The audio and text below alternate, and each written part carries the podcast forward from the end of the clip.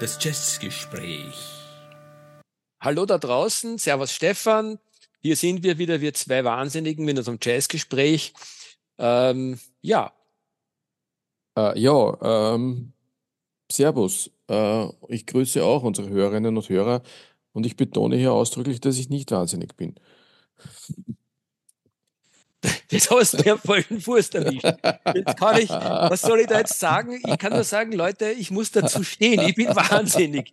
Vor allem, vor allem, vor allem bin ich wahnsinnig äh, äh, froh, dass wir die heutige Sendung machen und auch wahnsinnig aufgeregt, gestehe ich ganz offen. Ja, wie ein kleines Kind, ja. Wie ein kleines Kind, ja. Zum, zum zweiten Mal innerhalb äh, von zwei Sendungen geht es um meinen wirklich heißgeliebten Miles Davis. Wir haben es eh schon angekündigt, oder haben wir es nicht angekündigt, dass wir heute. Ich glaube nicht. Okay, dann sagen wir es hiermit. Wir sprechen heute über sein zweites klassisches Quintett, äh, das in den Jahren, ich sag mal ja, 1964 bis 1968 in dieser Formation Musik gemacht hat. Mhm. 68 oder 69?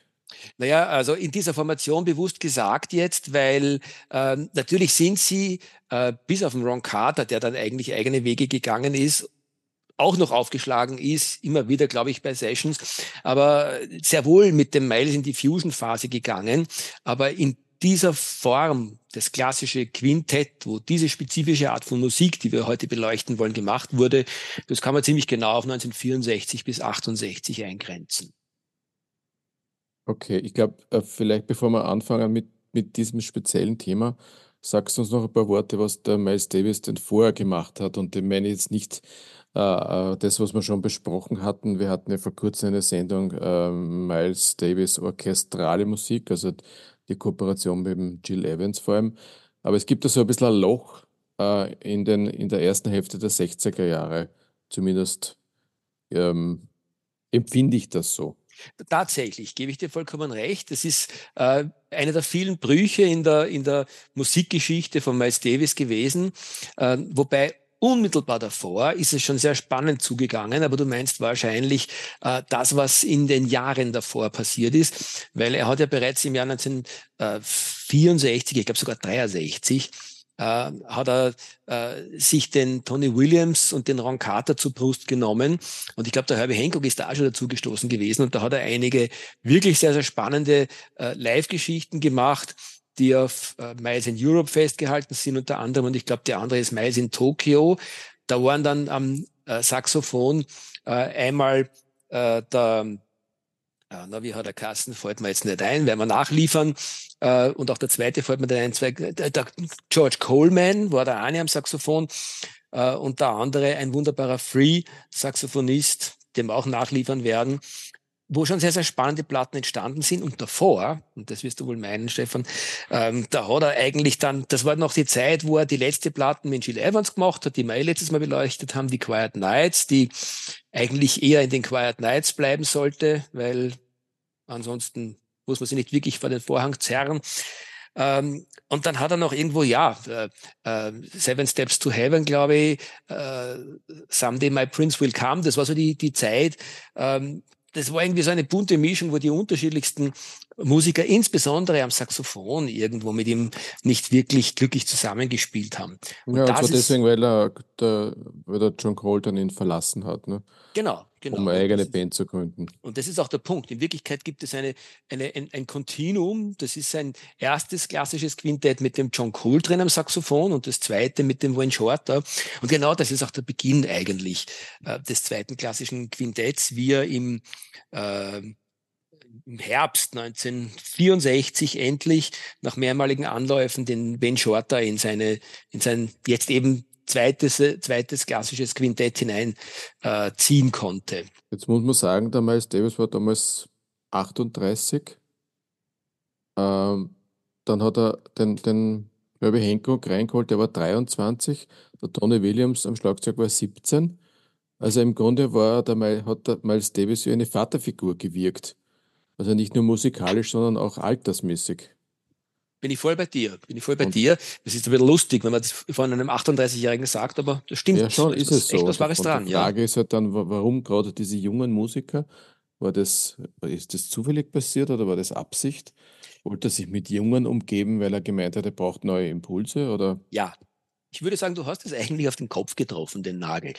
Ich, ich denke, er hat es auch in seiner, in seiner Biografie, deutet er das irgendwie auch so an, ähm, äh, dass er junges Blut gebraucht hat und dass ihn die Burschen dann inspiriert haben. Und in der Tat haben sie ihn zu einer Musik inspiriert, die absolut zeitgeschichtlich einmalig gewesen ist und zum größten ist, was im Jazz jemals produziert wurde. Ja, aber dazu hat es auch ein bisschen gedauert, ne? weil wenn das Quartett oder das Quintett schon äh, 63 zusammengekommen ist, dann haben, haben sie offensichtlich Zeit gebraucht, um sich einzuspielen, weil ich glaube, die ersten Aufnahmesessions waren ja dann erst, äh, korrigiere korrigier mich, aber ich glaube Anfang 65, oder? Ähm, also sagen wir so, die ersten Studio-Sessions waren dann erst 65, gebe ich dir vollkommen recht, aber äh, eigentlich sind die raketenartig explodiert. In der Sekunde, wo der Wayne Shorter äh, an Bord war, dazu gibt es eine ganz nette äh, Anekdote. Er hat ihn nämlich schon viel früher angerufen gehabt, ähm, in der Zeit, wo er noch bei den Jazz Messengers gespielt hat äh, und hat gesagt, der John Colton hätte ihm gesagt, er möchte eigentlich die Band verlassen und er wäre sehr interessiert einzusteigen. Und das ist natürlich absolut nicht äh, nach dem Geschmack von Miles gewesen. Der Miles holt sich seine Leute gönnerhaft in, ähm, in, in, in seine Formationen hinein und dass er sich anbietet, das geht gar nicht. Und obwohl er eigentlich den ähm, äh, Wayne Shorter schon damals, glaube ich, wie ein bisschen Brot haben wollte. Und der für ihn sowieso, das sagt er ja auch, immer erster Ersatz für den John Coltrane, was heißt Ersatz, gleichwertiger Ersatz gewesen wäre für den John Coltrane, hat er ihm damals äh, abgesagt und hat sich mit anderen herumgeplagt. Und dann war es endlich wieder Wayne Shorter äh, bei den Messengers ausgestiegen ist, war es endlich so weit, dass er ihn gönnerhaft holen konnte. Aber da hat er dann wirklich alle roten Teppiche ausgerollt. Ich meine, erst der Klasse-Ticket geschickt, dass er gleich kommt. Und die haben dann sehr rasch losgelegt und haben Ende des Jahres 64 äh, ein paar Live-Konzerte äh, in Europa gegeben, die auch auf Platte festgehalten sind. Eben das besagte Miles in Berlin. Das war glaube ich, das erste Konzert mit Wayne Shorter und dann knapp danach eine sehr, sehr schöne Aufnahme ähm, äh, Miles Davis Paris, France. Das ist, glaube ich, eigentlich immer nur als Bootleg erschienen. Ähm, das ist dann im Oktober äh, 64 ähm, äh, also rausgekommen, produziert nicht, worden. Nicht zu verwechseln mit Paris-Konzerten, die Ende der 50er Jahre auch entstanden sind und veröffentlicht wurden. Mit Wayne Shorter hat er ein ziemlich glückliches Händchen gehabt, ne? weil äh, wenn man sich heute die Studioalben anschaut, über die wir dann gleich reden, äh, ich, ich würde sagen, schätzungsweise die Hälfte aller Stücke ist vom Wayne Shorter geschrieben worden. Mhm. Vollkommen richtig. Ja. Es hat sich herausgestellt, dass der Wayne Shorter ein ganz, ganz genialer äh, Komponist ist. Äh, ja, auch dann von ganz, ganz vielen anderen Jazzmusikern äh, wurden seine Stücke aufgenommen. Ähm, aber was ich noch viel faszinierender finde, ist, dass eben äh, dieses Zusammenspiel mit dem Miles Davis in so einer beglückenden Art und Weise funktioniert hat. Wenn du mich fragst, eigentlich noch, noch passender, beglückender und befruchtender äh, als mit dem John Coltrane. At the end of the day sozusagen. Das und stimmt, ja. Und es wäre nicht damit, wäre das schon ein Geschenk des Himmels gewesen, dass die zwei so großartig miteinander zusammenspülen und der Wayne Shorter angefangen hat, eruptiv zu komponieren und dem Miles Davis das alles gefallen hat. Äh, um dem Ganzen sozusagen quasi noch die Krone aufzusetzen, muss man einfach konzidieren, dass der Tony Williams vom Schlagzeug ein Glücksgriff für Miles Davis war und für, auch für die Musikgeschichte. Der Herbie Hancock damals angefangen hat, so richtig aufzublühen als einer der wirklich besten Jazzpianisten der Welt. Und der Ron Carter, vielleicht sozusagen die stillste Perle in diesem äh, Quintett, äh, eine, ein kongenialer Partner war, der, der mit diesen äh, anderen vier Musikern auf absoluter Augenhöhe gespielt hat. Also das ist ein einmaliger Glücksfall gewesen. Und man sagt ja auch, dass dieses ähm, ähm, Outward-Inward äh, Improvisation, also diese, dieser Wechsel von von klassischen harmonischen tonalen Strukturen und dann das Hineinkippen in die atonalen Strukturen durchaus ein, ein, ein signifikanter äh, Maßstab im Jazz, dass das einfach von diesem Quintett auf eine traumwandlerische Art und Weise äh, vollzogen wurde. Das ist richtig, ja. Ähm, dem, dem, ist nichts zuzufügen, würde ich jetzt einmal sagen. Ähm, ja, gehen wir jetzt einmal zu den Alben. Magst du? Ja, ähm, also ich würde sagen, wir starten äh, mit ESP, damit logischerweise. Das ist die erste Platte, die die Burschen miteinander aufgenommen haben, und zwar äh, im Jänner 1965. Und ja. Und die letzte Platte, die seine Frau am Cover zeigt, oder? Das haben wir die letzte Platte, die seine damalige Frau am, damalige Frau, am Cover ja, die, die zeigt, Francis. Ja. Francis irgendwie, ich habe vergessen, wie sie hieß im Nachnamen. Ja, mir fällt es in der Sekunde jetzt auch nicht ein. Äh, ja, auch auf den nächsten Platten, das kann man schon vorwegnehmen, sind dann die folgenden Frauen drauf. Ja, nicht äh, nur, aber bleiben wir mal bei ESP. Ja. ESP ist, glaube ich, so eine der, wenn nicht überhaupt die erste Platte, die ja von diesem klassischen Miles Davis, zweiten Miles Davis Quintett gehört habe vor vielen, vielen Jahren. Und die hat mir immer gut gefallen.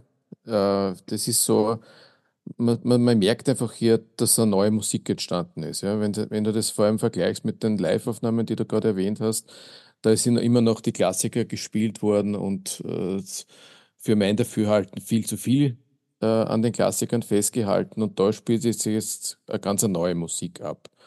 Äh, gleich mal mit dem Titelstück, das eben vom Van Shorter geschrieben worden ist, ESP. Ähm, dann gibt es äh, Iris, ebenfalls von Van Shorter, und dann gibt es ein Hancock-Stück und Ron Carter. Also ganz eine neue Musik. Ähm, wie würdest denn du das charakterisieren, wenn man die Musik jemandem erklären müsste? Mhm. Schwierig, ne? Äh, naja, schwierig deswegen, weil äh, die nächste Frage, die ich stellen würde, ist, wie lange hast du Zeit? Eine Stunde, zwei Stunden, drei Stunden? Weil es lässt sich trefflich darüber philosophieren. Aber in der Nussschale könnte man sagen, der Miles Davis hat mit diesem zweiten Quintett ähm, äh, etwas etabliert, nämlich eigentlich das Missing Link zwischen dem damals gängigen klassischen Hardbop und dem Free Jazz diese eigene kammermusikalische Mischung, die sehr wohl, das merkt man bei ESP durchaus deutlich, ähm, noch ein bisschen im äh, Hardbop verhaftet ist. Beim zweiten Stück 81 merkt man das am stärksten, eines meiner Lieblingslieder von ihm, dass da ein bisschen unterschätzt wird von den Kritikern. Ich liebe diesen melodischen Zugang dazu. Und eigentlich zeigt gerade 81 am deutlichsten, äh, was der Miles Davis eben jetzt ab sofort und in den nächsten äh, vier, fünf Jahren mit seinen Leuten vorhaben wird, nämlich dieses Ausbrechen aus, dem, aus den Strukturen des Hardbop und dieses Hinübergleiten in die Avantgarde, in den Free Jazz. Äh, es ist nie Free Jazz geworden, aber äh, es ist eine, eine Musik geworden, die so stark mit Miles Davis und mit seinem damaligen Quintett verhaftet ist, dass ich glaube, dass jeder, der sich ein bisschen mit Jazz auskennt, äh, wann er Musik aus dieser Zeit hört, weiß er sofort, das ist das Miles Davis Quintett, das zweite. Das klingt nämlich äh, ganz, ganz eigen, eigenständig und so sowohl harmonisch. Im Harmonischen ist es dieses introvertierte, ähm, trotzdem sehr rhythmische und konzentrierte Spielen äh, eben in diesem äh, melancholischen, äh, impressionistischen äh, Sound. Also man könnte fast sagen, es ist eine Art von impressionistischer Hardbop. Ähm, und äh, ja, ich weiß nicht, findest du es wirklich so impressionistisch? Also, ähm, mal kurz zu 81, ja, das du erwähnt hast, das zweite Stück ist es, ne, ja. nach ESP. Das genau. hat so eine, eine sofort wiedererkennbare Melodie. Ja? Also ich, ich weiß mhm. genau, was, welches du meinst. Mhm. Ähm, ich ich glaube, also ich würde es vielleicht gar nicht so interpretiert bezeichnen. Es ist halt schon sehr geprägt, auch vom, vom Spiel von Wayne Shorter. Den haben wir, hatten wir ja eine Sendung gewidmet und da haben wir alle seine Platten, vor allem aus den 60er Jahren, durchgegangen. Und er hat seine eigene Spielweise gehabt. Ja. Wenn du willst, ja, kann man das vielleicht ein bisschen interpretiert nennen, jetzt im Vergleich zu einem Coltrane oder so. Ja. Aber der, der Miles Davis hat ja in gewisser Weise immer, äh, indem er seine Trompete gedämpft hat, ein bisschen introvertiert gespielt. Und ähm, mehr also im Zweifel eher die Note ausgelassen als eine zu viel gespielt. Mhm. Also ich weiß gar nicht, ob jetzt dieses Quintett sich so von der Spielweise so wahnsinnig abhebt von, von sonstiger Musik von Miles Davis. Was, was ich glaube eher so sehe, ist, dass du halt jetzt das erste Mal fünf wirklich kongeniale Musiker zusammen hast, weil jeder von ihnen hat ja Solo-Karriere danach gemacht. Äh, das ist ja schon mal erstaunlich. Und dass, dass, dass, dass diese, diese dieses Können schon in gewisser Weise so ein, ein demokratisches Zusammenspiel ermöglicht hat. was vielleicht vorher bei Miles Davis nicht der Fall war. Also das ist, das ist ein Begriff, der mir ausgesprochen gut gefällt. Das sagt ganz viel über dieses Quintett aus, eine demokratische Spielweise. Ich gebe dir vollkommen recht.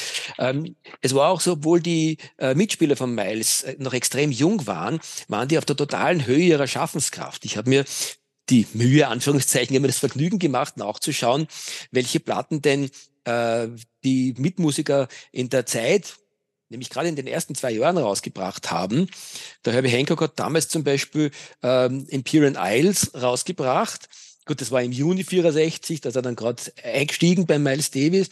Äh, und 66 Maiden Voyage, vielleicht seine wirklich äh, mhm. wichtigsten Platten, übrigens alles auf Blue Note Record damals äh, erschienen. Der Wayne Shorter hat 65 äh, Juju gemacht, äh, nochmal 65 The All Seeing Eye, und 66 Speak No Evil im reichen Katalog von Ben Shorter unter den besten Platten, vielleicht sogar die allerbesten, mhm. die er jemals gemacht hat. Also die waren wirklich super cool drauf. Ja, und von Tony Williams möchte ich noch erwähnen, der hat 64 Lifetime gemacht, Stefan, nämlich die Lifetime, ja, Platte Lifetime und, und dann 65 Spring, Spring genau. Ja. Also auch das. Äh, große Werke äh, des New Thing, also die haben sich wirklich auf der Höhe ihrer Schaffenskraft zusammengefunden und in einer sehr demokratischen Art und Weise Musik gemacht. Und ich persönlich möchte sagen, dass die ESP äh, gewissermaßen, also es ist aus der Phase schwer, sich zu entscheiden, aber doch fast meine Lieblingsplatte.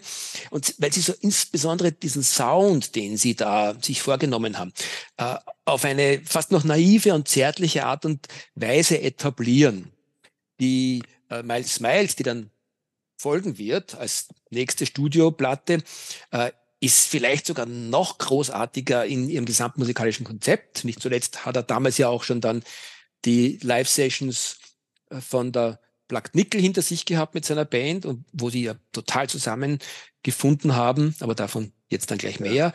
Und auf ESP ist das alles noch fast ein bisschen so im Entstehen wie eine, wie eine Knospe, die gerade aufblüht. Ja, also ich nehme es jetzt gleich vorweg. Äh, jetzt in der Vorbereitung habe ich jetzt für mich Miles Smiles neu entdeckt ja, und finde, dass, also für mich war das die, ist es dann doch jetzt die beste. Ähm, wobei die beste und schlechter, das ist halt alles schon auf einem Niveau, wo es sich eigentlich erübrigt, darüber zu reden, wie man das jetzt reiht. Ja, ja. ja. Ja. Aber bleiben wir mal in der Chronologie. Also wir kommen, glaube ich, jetzt eh zu diesen Live-Aufnahmen. Äh, und äh, es wird sich zeigen, dass auf den Live-Aufnahmen wieder nur oder fast nur äh, traditionellere Titel gespielt wurden. Einer hat es geschafft von ESP ins Live-Programm, nämlich Agitation, soweit ich weiß. Ich glaube, die mhm. anderen nicht, oder? ich, bin voll bei dir. Äh, und ich hätte sogar vielleicht gleich eine These. Wir haben beide gemeinsam äh, oft über das gerätselt und wir sind mit Sicherheit nicht die einzigen. Alle, die sich mit Jazz und mit Miles Davis beschäftigen äh, und mit, vor allem mit seinem Quintett, mit seinem zweiten, haben sich immer wieder die Frage gestellt, um Himmels Willen, der hat so großartige Musik gemacht äh, im Studio. Wieso hat er dann äh, äh, zur gleichen Zeit live seinen alten Katalog gespielt? Ähm, also erstens einmal kann man sagen, das ist so schön und großartig geworden und es ist ja eh in dieser absolut legendären äh, Aufnahmesession äh, live oder Cooking at the Plugged Nickel 1965 äh, Gott sei Dank der Nachwelt erhalten. Ähm, trotzdem stellt sich die Frage und äh, eine Antwort sind beispielsweise die Verkaufszahlen seiner Platten, ähm, insbesondere dann nach äh, ESP und Miles Smiles. Äh, die waren so revolutionär und so neu, dass sie einfach das Interesse der Leute geweckt haben und durchschnittlich gut gekauft wurden. Aber danach ging's, äh, obwohl sie das Niveau musikalisch total gehalten haben, ging's danach, danach ziemlich bergab. Und das wäre vielleicht dann schon auch eine Erklärung, dass damals Davis gewusst hat, dass er mit seinem klassischen Repertoire äh, mit seinem, ja, mit seinem Cool Jazz und, und, und, äh, und Bebop-Repertoire aus den 50er Jahren dass er mit dem einfach beim Publikum gut ankommt. Und vielleicht war das ein Grund zu sagen, okay, ich gehe einfach von dem Material aus. Ähm, er hätte vielleicht mutiger sein können, weil er hat es dann ja eh genauso gespielt, nämlich so, so, so klassisch äh, Second Quintet-artig, äh, wie die Sachen auf, äh, auf den Studioalben und damit hätte er gleich so mutig sein können und die neuen Kompositionen zu spielen. Wurscht, es war nicht so. Am Ende des Tages bleibt es sozusagen auch ein Mysterium, das man sich auf unterschiedlichste Arten und Weisen erklären kann. Die Musik ist großartig und vielleicht ist es genauso simpel, wie du gesagt hast. Es geht dem Miles Davis natürlich sehr ums Geld in seiner ganzen Karriere. Ja, immer ums, ja. immer auch ums, immer auch ums Geld, ja. ja. Letztlich auch ein Grund, warum dieses Quintett äh, aufgelöst worden ist. Aber zu dem kommen wir dann eh am Schluss. Ja, ja. ja. Gut, aber also Plug Nickel, darüber, wir haben beide schon äh, sehr oft darüber gesprochen. Mittlerweile gibt es ja, oder seit Jahren gibt es auch dieses Complete, ich weiß nicht, wie viele CDs das sind. Sieben, acht. Ähm, Eins, zwei, drei, vier, fünf, sechs, sieben hätte ich jetzt gezählt. Ich sieben, ja, das ist äh, in etwa so ein Marathon äh, wie Live at the Village Vanguard von John Coltrane. Äh, und äh, ich glaube, das ist ganz einfach gesagt, dass ich The Village Vanguard komplett gut durchhören kann, während du Plug Nickel gut durchhören kannst. Ähm, aber umgekehrt wird es nicht funktionieren, schätze ich mal. Ja, und ich, ich darf dir und, und allen anderen da draußen mitgeben, ich habe mir bewusst äh, meine Doppel-LP angehört. Die gibt es nämlich auch. Ich glaube, inzwischen gibt es sogar in der. Es war nämlich so, die Japaner haben eine Doppel-LP rausgebracht ähm, von der Plug Nickel damals. Äh, und knapp danach hat es auch die US Columbia rausgebracht. Und wenn man sich die anhört, und ich glaube, es gibt sie jetzt wieder ab und zu irgendwo in Reissues äh, abzugreifen, ähm, das ist schon super toll und spannend und ähm, äh, Doppel-LP lang hört sich das wirklich sehr, sehr gut an. Ansonsten gebe ich dir recht. Ähm, die kompletten Aufnahmen sind wirklich nur was für die Spezialisten. Vielleicht eine kleine Anekdote abschließend zu, äh, zu diesen Aufnahmen ähm, äh, wenn man den, den Geschichten glauben darf, hat der Tony Williams mit seinen Mitmusikern ohne das Wissen von Miles Davis ausgemacht äh, beim Flug zum Konzert. Wir, wir, wir versuchen bewusst gegen ähm, die Prinzipien zu spielen. Also wenn es eigentlich von der ähm, äh, Rhythmik und Tonalität äh, schnell und, und, und, und energievoll sein soll, dann gehen wir ins Langsame und ins Gefühlvolle und umgekehrt nicht um den Miles Davis zu sigieren, sondern genau um dem zu entsprechen, äh, was der Miles Davis ja eigentlich seinen Leuten immer gepredigt hat. Man muss überraschen mit seiner Musik und sie gegen den Strich bürsten.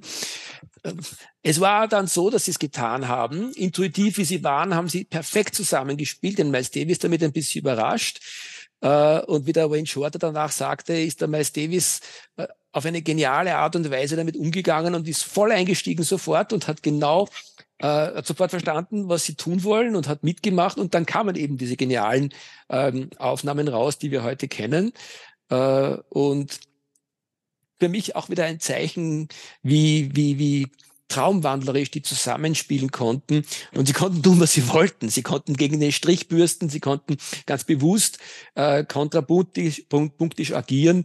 Es ist was Großartiges daraus geworden. Das war eine ganze Konzertwoche, nehme ich an, oder? Eigentlich waren es nur zwei, zwei Abende. Ich wundere mich eh, nur wie, das, Abende. Okay. ja, wie das zugegangen sein soll. Die haben wahrscheinlich. Show und eine Late Show. Ja, so ja. muss es wohl gewesen sein. Und ja. vielleicht sogar noch eine, eine Very Late Show. Aha, ja. Okay. Man, man, müsste sich jetzt die Aufnahmen anschauen, wie das zustande kam, aber sie haben wirklich stundenlang gespielt, offensichtlich. Ja. Also wir reden jetzt vom Dezember 65 und äh, wenn ich mir jetzt das nächste Album anschaue, das haben wir schon kurz angeklungen ist, Miles Miles, das im Oktober 66 aufgenommen wurde, dann fragt man sich, was hat diese wunderbare Band dazwischen getan miteinander? Offensichtlich nichts. Naja, äh, das lag daran, dass der Miles Davis äh, wieder mal gesundheitliche Probleme hatte. Äh, er hat sich in der Zeit, ohne jetzt die Reihenfolge richtig rezitieren zu können, er hat sich eine Leberentzündung zugelegt. Er hat sich die Hüfte operieren lassen, das erste Mal angeblich irgendwie erfolglos, musste dann nochmal operiert werden, ein paar Monate später. Er hat sich beim Spiel mit seinem Sohn das Bein gebrochen. Seine, ähm, Frau, hat, seine Frau hat sich getrennt von ihm. Sie haben sich geschlagen und getrennt, ja. ganz richtig, genau. Ähm, und äh, ja, und in Wirklichkeit war der Miles Davis dann bei den äh, Live-Aufnahmen im Plug Nickel äh, noch nicht wirklich Herr seiner Gesundheit und hat trotzdem so genial gespielt mit seiner Leid. Das war zwischen diesen beiden Aufnahmen. Ja, aber dafür haben sie es dann auf der Miles ja. Miles wirklich krachen lassen. Genau, Miles Miles, ja. Ähm, Das Einzige, was mir an dem Album nicht gefällt, ist das Cover. Aber mhm. alles andere ist natürlich großartig. Es fängt wieder mit einem Wayne Shorter Stück an, Orbits. Und Orbits ist deswegen so bemerkenswert, weil äh, du hast hier äh, das, die, die in, in Zweiklang äh, sich übenden Instrumente der Trompete und des Saxophons, also Shorter und Davis. Und du hast äh, eine, eine flirrende Begleitung vom Schlagzeug und vom Bass vor allem. Also der, der Ron Carter Bass ist hier super.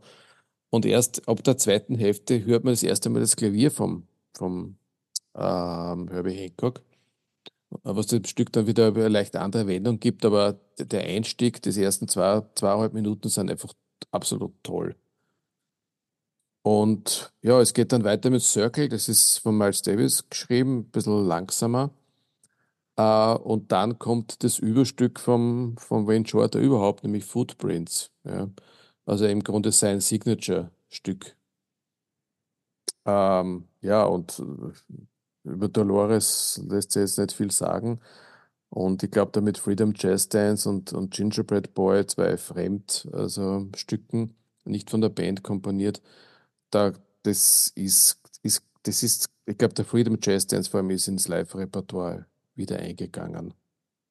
Und es sei auch gleich erwähnt, ähm, es gibt speziell mit den, äh, mit den äh, Liedern von, von Miles Miles gibt äh, eine aus dieser, dieser genialen äh, Bootleg Series, Miles Davis äh, Bootleg Series, ähm, das Volume 5, drei Platten, ist dieser Zeit gewidmet, äh, wo sie ähm, ja, wo man, wo man eigentlich die, die Studio-Sessions, ähm, die interessantesten Takes von den Studio-Sessions ähm, äh, da auf Platte gepresst hat. Sehr spannend für den, der sich vertiefen möchte. Vor allem deswegen, wenn man sieht, wie viel sich die angetan haben. Und so wie man das raushört, ähm, den, bei den diversen Takes, wo sie dann sozusagen abgebrochen haben, haben sie sich ja noch mehr angetan und wollten die Musik noch komplexer strukturieren, als es dann am Ende des Tages auf den, äh, auf der, auf den Originalaufnahmen auf der Platte Miles Miles und den anderen aus dieser Zeit erschienen ist. Also schon irgendwie sehr beeindruckend. Und gleichzeitig spürt man noch deutlicher heraus, wenn man das hört, wie sehr die gut zusammengespielt haben. Also die sind so traumwandlerisch in jedes Stück hineingegangen äh, und äh, dann hat halt meistens der Mais abgebrochen, weil ihm irgendwas nicht gepasst hat und du hörst aber trotzdem faszinierend zu und denkst da, äh, fasziniert zu und denkst da, ein Wahnsinn, wie man auf diesem Niveau überhaupt miteinander Musik machen kann. Jo, Mais, Mais.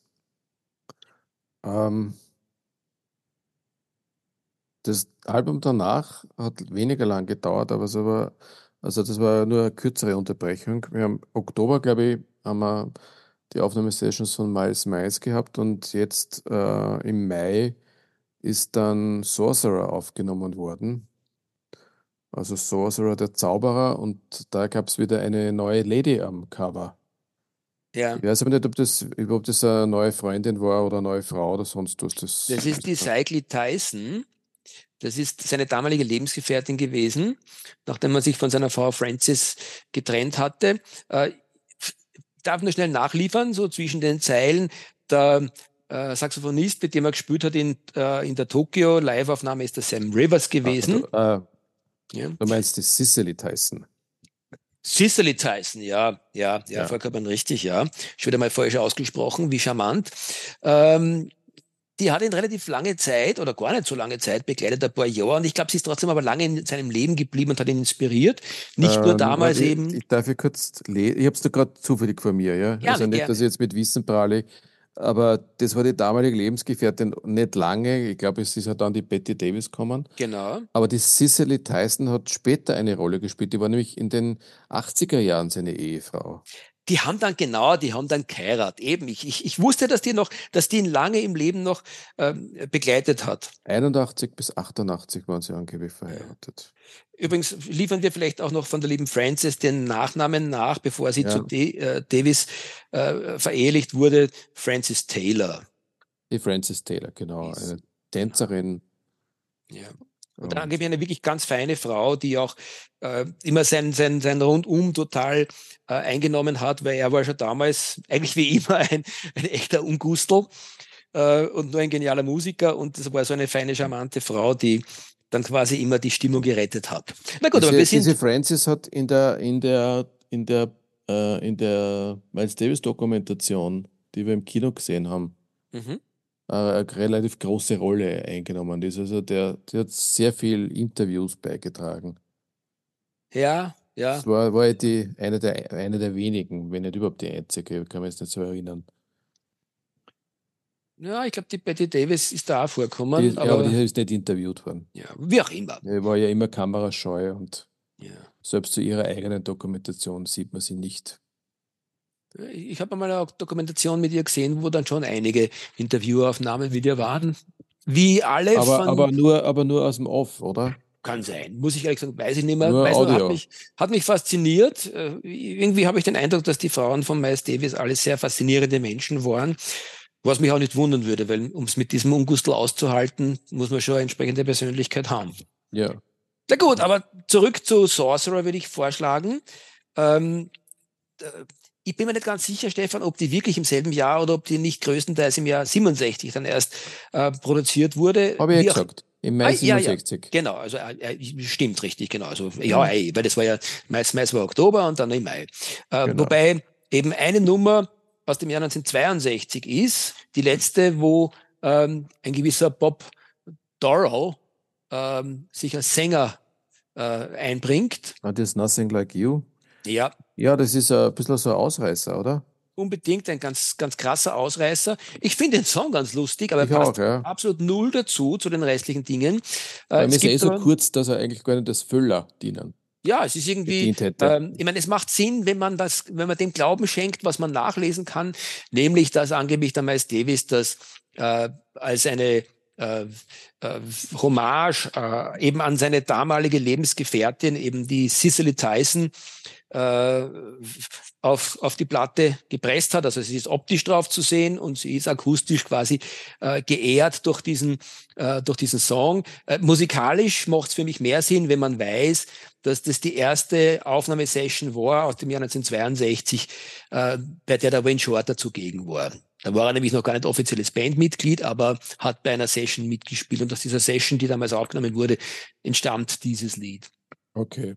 Ja, und wenn Shorter trägt da von diesen sieben Titeln vier bei. Ja? Also wieder ein Wahnsinn eigentlich. Ja. Äh, und ich glaube, her, her, herausragend ist vor allem Mascalera. Ja, aus einem, aus einem Album mit ganz, ganz vielen Höhepunkten herausragend. The Sorcerer ist überhaupt, äh, ist auch eines meiner Lieblingsalben. Es ist wirklich toll durchgehend. Da gibt es überhaupt keine, keine Schwächen gar nichts. Ja, ja, ja, Wobei es da bereits einen, für mich einen, einen klaren, äh, eine klare Weiterentwicklung gibt. Die beiden klassischen Alben, die für dieses Prinzip stehen, ja, das er etabliert hat, sind für mich definitiv ESP und Miles Smiles. Vielleicht sollte man auch noch dazu sagen, ich finde es so schön, ESP äh, steht ja für äh, Extra Sensory Perception, glaube ich, also auf, auf Deutsch übersetzt außersinnliche Wahrnehmung. Und das passt irgendwie so als Establishing Idea, finde ich, äh, passt es irgendwie sehr, sehr gut, weil die haben sich dermaßen in eine, in eine intergalaktische, ähm, ungewöhnliche Art des Musizierens hineingespielt vom ersten Moment an, dass das irgendwo schön korrespondiert mit dem Titel. Ja, so viel dazu. Ja, und wie gesagt, äh, ESP und Miles Miles haben diese Art der Musik etabliert und eigentlich ist es ähm, bei Nefertiti schon weitergegangen. Auf eine ganz spannende Art und Weise. Äh, Entschuldige, bei Sorcerer. Wir waren noch bei Sorcerer. Mhm. Und damit vielleicht können wir zu Nefertiti äh, übergehen. Wäre die nächste Platte. Äh, da hat er schon eine andere Art von musikalischer Klangmalerei ähm, äh, an, den, an den Tag gebracht. Also beginnend mit Sorcerer und dann eben fortgesetzt auf Nefertiti. Äh, dieses, nämlich dieses, äh, diese Klanglandschaften, dieses beschwörende, schwebende, diese Mood Music, würde ich sagen, dieses, wo die, wo die, die Sounds miteinander verschmelzen, obwohl die einzelnen Stücke sehr klar voneinander abgegrenzt sind. Das ist für mich irgendwie so ein bisschen ähm, wenn du so willst, ähm, der, der Bogen, der sich über diese beiden Platten spannt, Sorcerer und Nefertiti, das übrigens äh, im Juni und Juli 1967. Genau, also im Grunde ein Monat beziehungsweise zwei Monate später als, das, als der Vorgänger. Und damit äh, hast du es ja richtig auf den Punkt gebracht. Äh, das, eigentlich gehören die zwei Alben sehr, sehr stark zusammen. Mhm. Ja, genau. Ein echter ähm, Bruch ist, ist dann die nächste Platte. Ja, na, vielleicht noch bei, kurz bei Nefertiti zu bleiben. Gerne. Schauen wir mal. Ähm, da hat der Herbie Hancock ein bisschen mehr beigetragen, aber ansonsten, also es ist shorter Williams Hancock, äh, diese sechs Stücke. Ja, sei ähm, vielleicht erwähnt, dass Nefertiti, glaube ich, dann auch auf der äh, auf einer der beiden großen äh, Platten aus dieser Zeit vom, vom Herbie Hancock drauf ist, auf der Maiden Voyage oder der, auf der Maiden Voyage müsste es eigentlich sein. Ich bilde mir ein. Könnte sein. Dass er ja. das dann äh, dort auch äh, noch mitgespielt hat. Mhm. Bin mir nicht ganz sicher. Ja.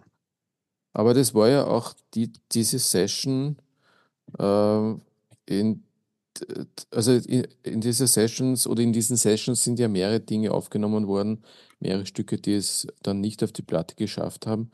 Die hat man dann in den 70er Jahren nachgereicht. Ähm, ich glaube 76. Ja. Warum gerade 76? Äh, ist einfach erklärt. Äh, der Miles Davis hat ja Anfang 75 noch äh, in Japan konzertiert. Da aus dieser Zeit stammen ja zwei sehr, sehr berühmte Doppel-Live-Alben äh, wovon das eine gut zu kriegen ist, das andere gar nicht. Und dann hat er die Trompete an den Nagel gehängt für viele Jahre. Und die Plattenfirma musste aber weiter verdienen. Und da war es doch äh, gerade günstig, dass man äh, die Dinge ausgegraben hat aus den 60er Jahren. Und das hat man dann unter dem Titel Water Babies veröffentlicht. Es sei dazu gesagt, aber auch da darf man natürlich unterschiedlicher Meinung sein, dass das eine von diesen äh, geglückten Dingen ist, weil sehr, sehr oft äh, kommt man dann beim Nachhören von diesen ausgegrabenen Studioproduktionen drauf, dass man sagt, okay, es hat schon einen Grund gehabt, warum es irgendwo in den, in den heiligen Hallen der, der, der, der Produktionsfirmen äh, geschlummert ist. In dem Fall stimmt das absolut überhaupt nicht. Ich bin sehr dankbar da, darüber, dass diese Platte rausgekommen ist, äh, weil es wirklich für mich ganz, ganz spannende Musik ist. Ich habe es heute erst vor kurzem äh, vor der Sendung wieder angehört. Und ich finde es auch deswegen sehr interessant, weil es eine schöne, ein schöner Vergleich ist zwischen ähm, dem klassischen Quintett und dem, was danach eben gefolgt ist, einer Fusion-Phase mit In the Silent Ways und Bitches Brew und all dem, was dann kommt, weil auf der B-Seite ähm, werden dann äh, Leute aus seinem klassischen Quartett eben ersetzt durch seine Anführungszeichen Fusion-Musiker. Es kommt ähm, der Jack DeJohnette äh, dazu, es ist am Bass der äh, Dave Holland und an den Keyboards kommt der Chicoria dazu. Hm. Und ja, aber also ich finde Water Babies auch gut. Ich glaube, wenn man die sechs klassischen Alben hat, muss man es nicht unbedingt haben, aber wenn man es wenn hat, dann schadet es auch nicht. Äh, was ich jetzt schade finde, ist dieses bisschen sorglose Umgehen mit Aufnahmen. Ne? Man packt auf die eine Seite packt man das alte Quintett, auf die andere Seite, das müssen wir füllen, oder macht man vom neuen, von der neuen Band was drauf und äh, insgesamt ist das dann, das Ganze dann äh, ja, so ein Mischmasch und äh, die Musik ist gut, das stimmt, ja. Äh, Ob es gerechtfertigt ist, das zusammen, zusammen zu mischen, ja, das möchte ich bezweifeln. Na, ich bin da nicht deiner Meinung, weil das, was du sagst, trifft für mich voll zu auf die Doppel-LPs, die auch dann in der Zeit, wo er sich zurückgezogen hatte, von Columbia rausgeworfen wurden, äh, Directions und Circle in the Round. Jede für sich genommen äh, wertvolle Platten, auch zeithistorisch mit toller Musik von Miles Davis. Nur dort wird wirklich krasses zusammengemischt und da greifen mhm. sie noch in frühere Phasen zurück. Äh, wo er mit John Coltrane, glaube ich, sogar zusammengespielt hat und ähnliches. Also das ist ein Mischmasch, der echt herzig ist. Äh, wohingegen die Water Babies, äh, die erste Aufnahmesession ist im Juni 67 gewesen und die zweite im November 68. Das ergibt für mich schon einen gewissen Sinn, weil das ist eigentlich dann schon, da ist sehr spürbar, wie sich in dieser Zeit eben die Musik von Miles Davis verändert hat äh, eben hin zu dem, wo man sicher noch einmal irgendwo eine, eine eigene Sendung machen müssen, die, äh, die klassische Fusion-Phase oder wenn du so willst, eigentlich In a Silent Way und Bitches Brew Phase von Miles Davis. Das machen wir gerne, aber nicht so bald. Ähm, ja, das ist eine andere Geschichte, mit der ich meinen lieben Stefan nicht so rasch belasten kann. Genau. Er ist schon genau. ganz, er ist schon ganz äh, erschöpft von den vielen Miles Davis. Ein bisschen erschöpft bin ich schon, ja. Wir kommen jetzt zum, zum Album, das ähm, einen Übergang signalisiert zur Fusion, äh, der meines Erachtens aber noch nicht so wirklich gut funktioniert. Äh, Miles in the Sky 1968 erschienen im Juli ist auch im, im, im Jahr 68 aufgenommen worden, im Jänner und im Mai. Ähm, der Herbie Hancock ist erstmals auch auf E-Piano zu hören. Äh, bei einem Stück äh, hat auch der George Benson beigetragen an seiner Gitarre. Äh, insgesamt erscheint mir die Musik aber jetzt wesentlich fahriger zu werden äh, und unruhig. Ja? Und das ähm, das hat mir beim Hören ein bisschen gestört. Dem ist nichts hinzuzufügen, äh, deiner Beschreibung, außer dass es mir immer noch sehr gut gefällt, aber du hast es, finde ich, sehr richtig auf den Punkt gebracht. Es ist, du spürst äh, der Mais in the Sky an, dass er schon wieder unruhig wird, der Miles Davis. Dass er, äh, nachdem ja eigentlich schon Sorcerer und Nefertiti ein, ein, ein Bruch waren im Vergleich zu den ersten beiden Platten, bricht er jetzt noch einmal. Äh, man spürt schon so deutlich, wie er, wie, wie er hineindrängt in, in, in die Jazzrock-Zeit, wie er sich offensichtlich sehr, sehr äh, interessiert äh, für, für äh, ja, den kommerziellen Aspekt des Jazz, der da gerade hereinbricht mit dem Jazzrock. Ähm, was ich so schön finde bei Miles Davis, und ich glaube es ihm sogar, ist das, wir haben es heute schon erwähnt, der Miles hat immer auf Ruhm, Erfolg und vor allem auf Kohle geschielt. Äh, und er ist ja Gott sei Dank auch reich geworden, es sei ihm wirklich gegönnt. Ähm, aber er war immer gleichzeitig auch beseelt davon, sich in der Musik weiterzuentwickeln. Und diese innere Unruhe, die ist dieser Platte Mais in the Sky äh, wirklich anzu, mhm. anzuhören. Mhm.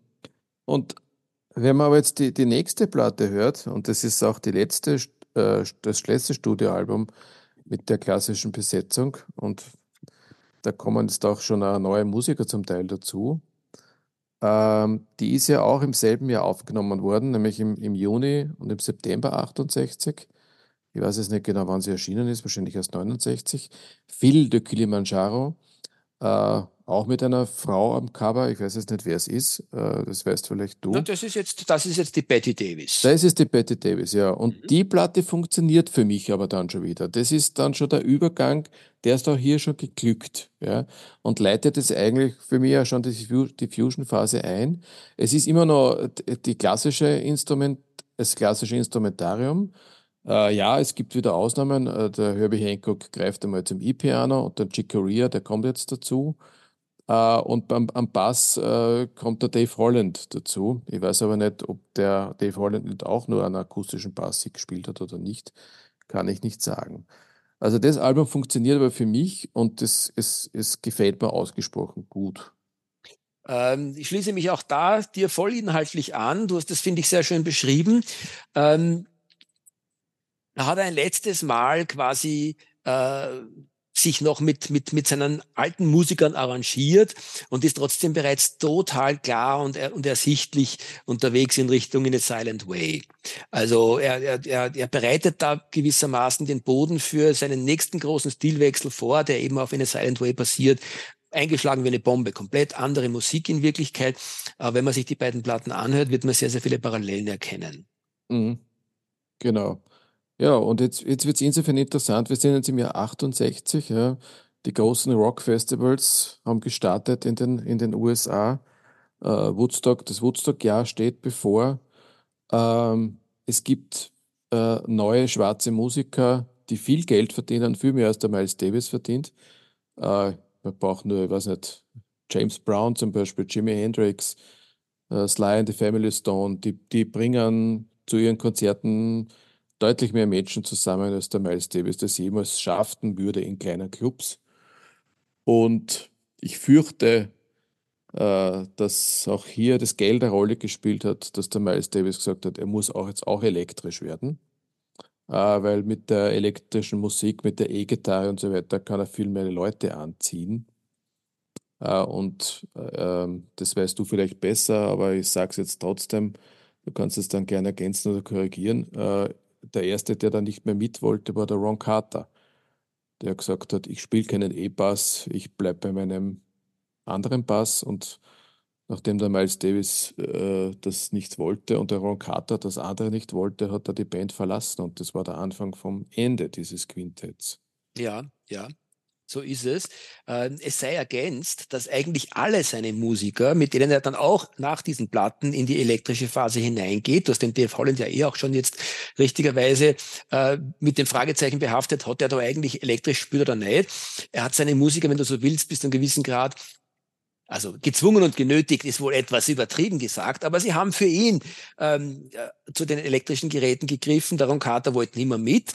Äh, und alle diese haben dann, nachdem sie sich quasi von ihm wieder Flüge gemacht haben und ihre eigenen Solokarrieren begonnen haben, sind die fast alle wieder äh, auf die auf die klassischen ähm, nicht elektronisierten und elektrisch verstärkten Instrumente zurückgegangen und erst sehr viel später, also Jahre später, haben die meisten von ihnen dann sehr wohl ähm, angefangen, Chicoria ist eines der besten Beispiele, ähm, äh, hauptsächlich elektrisch zu spülen. Also es ist sehr lustig. Irgendwo zunächst einmal haben sie sich alle äh, geweigert oder, oder, oder geziert, sagen wir mal so. Und ich finde eine Sache so schön beim Miles Davis. Du hast jetzt gerade erwähnt, ähm, Jimi Hendrix, äh, The Family Stone und wie sie alle hießen, die alle viel runder und erfolgreicher funktioniert haben. Der Miles Davis hat, ich würde es auch so sagen, hat fast versucht, sich da anzuhängen und äh, in dieser Welle mitzuschwimmen. Äh, und er ist aber am Ende des Tages, finde ich, äh, deutlich erfolgloser geblieben dabei, äh, auf diese Welle drauf zu reiten. Er hat es nie geschafft. Äh, und ich persönlich äh, behaupte, im Weg gestanden ist ihm sein musikalisches Genie, weil er wollte, er hat nie losgelassen von seinen klassischen Jazz-Idealen. Er ist ja auch ausgebildeter Musiker, der selbstverständlich Noten lesen konnte und komponieren konnte gewesen. Und so sehr er als verrückter Freak speziell in, in seinen letzten Lebensjahrzehnten rübergekommen ist, ist er ein extrem vielleicht für mich fast neben John Coltrane der ernstzunehmendste Musiker gewesen, zumindest von denen, die sich kommerziell verwirklichen wollten. Äh, er ist nie losgekommen von seinen musikalischen Ansprüchen und in dem Sinne ist auch seine spätere Phase, wo er dann klassisch Fusion Jazzrock gemacht hat, elektronischen Jazz vom Feinsten, äh, irrsinnig sperrige Musik, ehrlich gesagt, bis heute, aber auch zeitlos und faszinierend bis heute. Mhm. Nein, er hat es ja zumindest geschafft, so mal kurzzeitig in der, in der Riege der Rockmusik eine Rolle zu spielen. Äh, bei, er war ja beim Isle of Wight Festival 1970, ja, Among Others. Der Doors haben da gespielt, Jimi Hendrix hat gespielt, Elmerson Lake and Palmer hat den ersten Live-Auftritt gehabt und so weiter. Im Grunde ja so ein bisschen ein Fremdkörper, aber offensichtlich doch etabliert. Und Beaches Brew ist, wann ist es erschienen? 69, 70? Ich würde sagen 70, 70 ja. Mhm. War, war ja eins der bestverkauften Jazzalben. Ja, absolut. Aber es war immer eines der bestverkauften Jazzalben. Ja, natürlich. Wenn man ja, sie in Popmaßstäben oder Rockmaßstäben Ja, ja, da hast du recht. ist alles ja. natürlich. Ich meine, wir müssen uns aber Miles Davis auch in der damaligen Zeit wirklich keine Sorgen machen. Der hat mhm. genug Kohle gehabt und genug Kohle beim Fenster rausgeschmissen und gelebt wie ein Sir. Äh, teure Sportwagen, nur vom feinsten Essen und Trinken und mit Sicherheit auch genügend Frauen, ähm, die nicht nur der Liebe wegen bei ihm gewesen sind. Also keine, keine Sorge. Aber trotzdem ist er, glaube ich, in Summe gesehen, das ist sehr treffend gesagt, mit seiner Musik immer ein bisschen als ein Exot Schrägstrich, eigentlich eher sogar Fremdkörper dargestanden. Aber das ist genau das, was seine Musik für mich bis heute hörbar und zeitlos gemacht hat. Right. War das ein schönes Schlusswort? Definitiv. Willst du uns noch beglücken mit unseren Tipps, wo man uns hören kann? Äh, äh ja, kurz. Ähm, wir, ihr könnt uns hören äh, gratis und vollkommen frei von irgendwelchen Schranken unter auf der Homepage äh, letscast.fm.